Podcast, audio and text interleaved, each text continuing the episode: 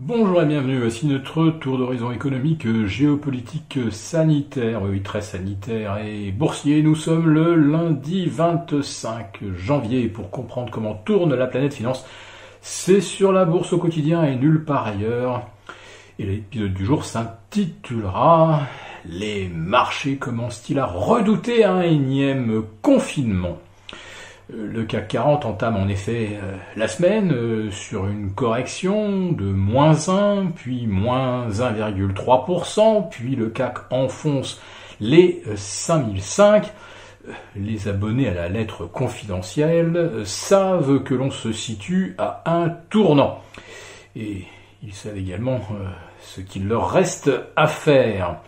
Maintenant, je ne suis pas convaincu que ce soit la perspective d'un reconfinement d'ici le 31 janvier ou peut-être le 5 février pour laisser euh, un petit peu de temps aux commerçants pour écouler leurs marchandises à l'occasion euh, des soldes d'hiver, il se pourrait que les marchés tout simplement se mettent à douter euh, de la mise en place d'un package de relance de 1900 milliards aux États-Unis.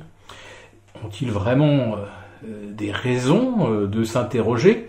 Bien, il n'est pas impossible que les républicains bien sûr, cela se livre à une guerre de tranchées pour euh, empêcher euh, de rajouter de la dette à la dette, mais il y a également euh, quelques démocrates qui sont un petit peu incertains à ce sujet et qui craignent également cette fuite en avant dans la dette.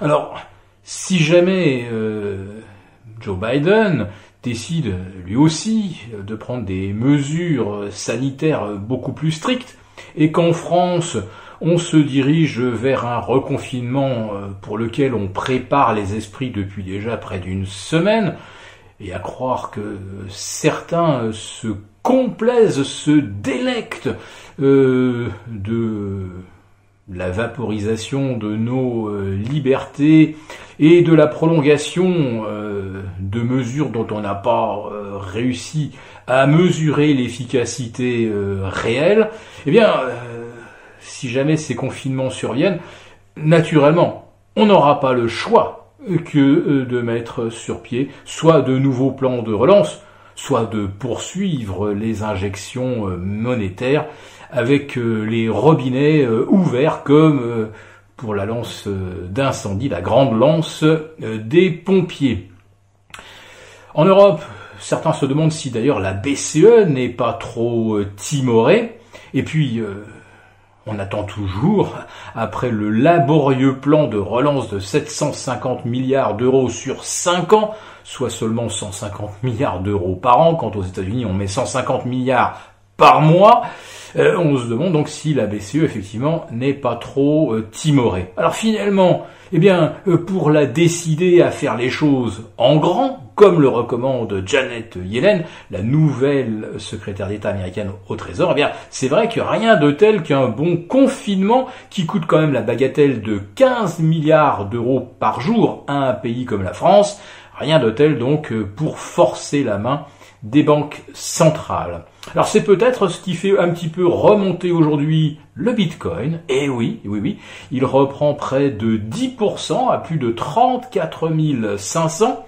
Et puis les crypto-fans auront bien entendu prêté une petite oreille aux déclarations de Lloyd Blankfein, l'ex-patron de Goldman Sachs, qui euh, reconnaît qu'effectivement le Bitcoin sert euh, à euh, masquer une économie souterraine et mafieuse qui d'ailleurs parmi les entreprises n'a pas reçu euh, des demandes de rançon, vous savez ces fameux logiciels ransomware, avec paiement donc de cette rançon bitcoin, mais ça représente effectivement euh, des sommes assez marginales. Et puis finalement, l'industrie euh, de la rançon n'est pas nouvelle et n'a pas attendu le euh, bitcoin. Et puis Lloyd Bankfine ajoute avec raison que il est quand même assez difficile de réguler comme le réclame Janet Yellen d'ailleurs, de réguler les cryptos. C'est quasiment impossible puisqu'on ne peut pas contrôler qui achète et qui vend, ce que M. Blankfein a évidemment bien, bien remarqué. Le seul moyen, en fait, c'est ensuite de couper les canaux des banques, vers le Bitcoin et euh, du Bitcoin à nouveau vers les banques. Bitcoin ou autre cryptocurrency, bien sûr. Donc le problème, euh, eh bien, ce n'est peut-être pas tant la euh, régulation que la qualité du moyen de paiement en lui-même, qui est extraordinairement volatile et Log Fine souligne donc qu'il est difficile de considérer un actif qui peut être multiplié par 4 puis divisé par 3 en l'espace de quelques mois. On ne peut pas le considérer véritablement comme une devise. Le dollar, lui, en tout cas, euh, attaque la semaine euh, à proximité des 1,22, euh, donc il refaiblit.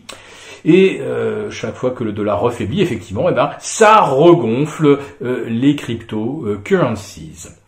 Si cette vidéo vous a plu, n'hésitez pas à nous mettre un pouce. On vous retrouve demain pour notre premier live de la semaine avec les abonnés de la lettre confidentielle. À très bientôt.